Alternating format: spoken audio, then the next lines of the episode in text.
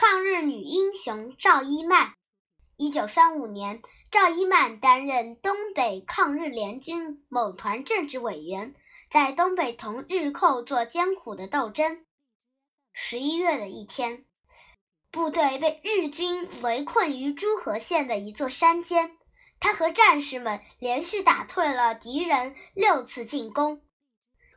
团长让赵一曼带领部队突围，赵一曼坚定地说：“你是团长，有责任把部队带出去，我来掩护。”说完，他举起枪就向敌人猛射。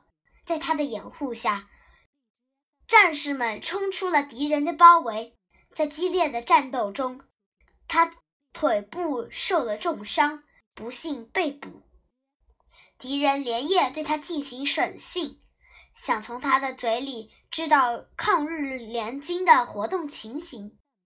一个留着八字胡的日寇军官问他：“你是赵一曼？”“我就是。”赵一曼大声回答。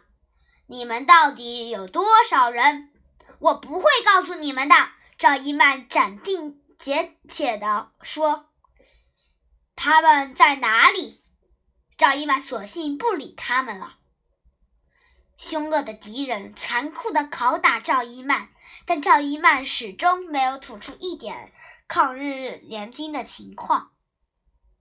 十二月，赵一曼的伤势越来越重，敌人怕他重伤死了，得不到情报，就把他送到哈尔滨的一所医院里。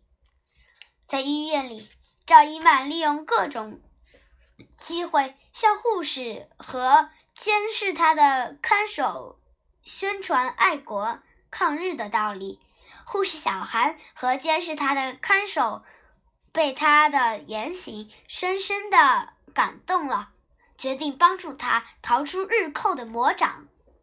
一九三六年六月的一个夜晚，小韩和看守撬开了医院后面的板壁。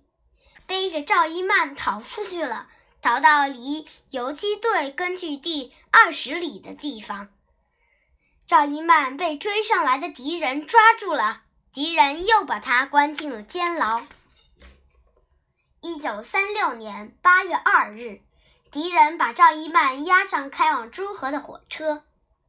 赵一曼知道自己将要为祖国献出年轻的生命了。他给远在四川的儿子写了一封催人泪下的遗书：“母亲对于你没有尽到教育的责任，实在是遗憾的事情。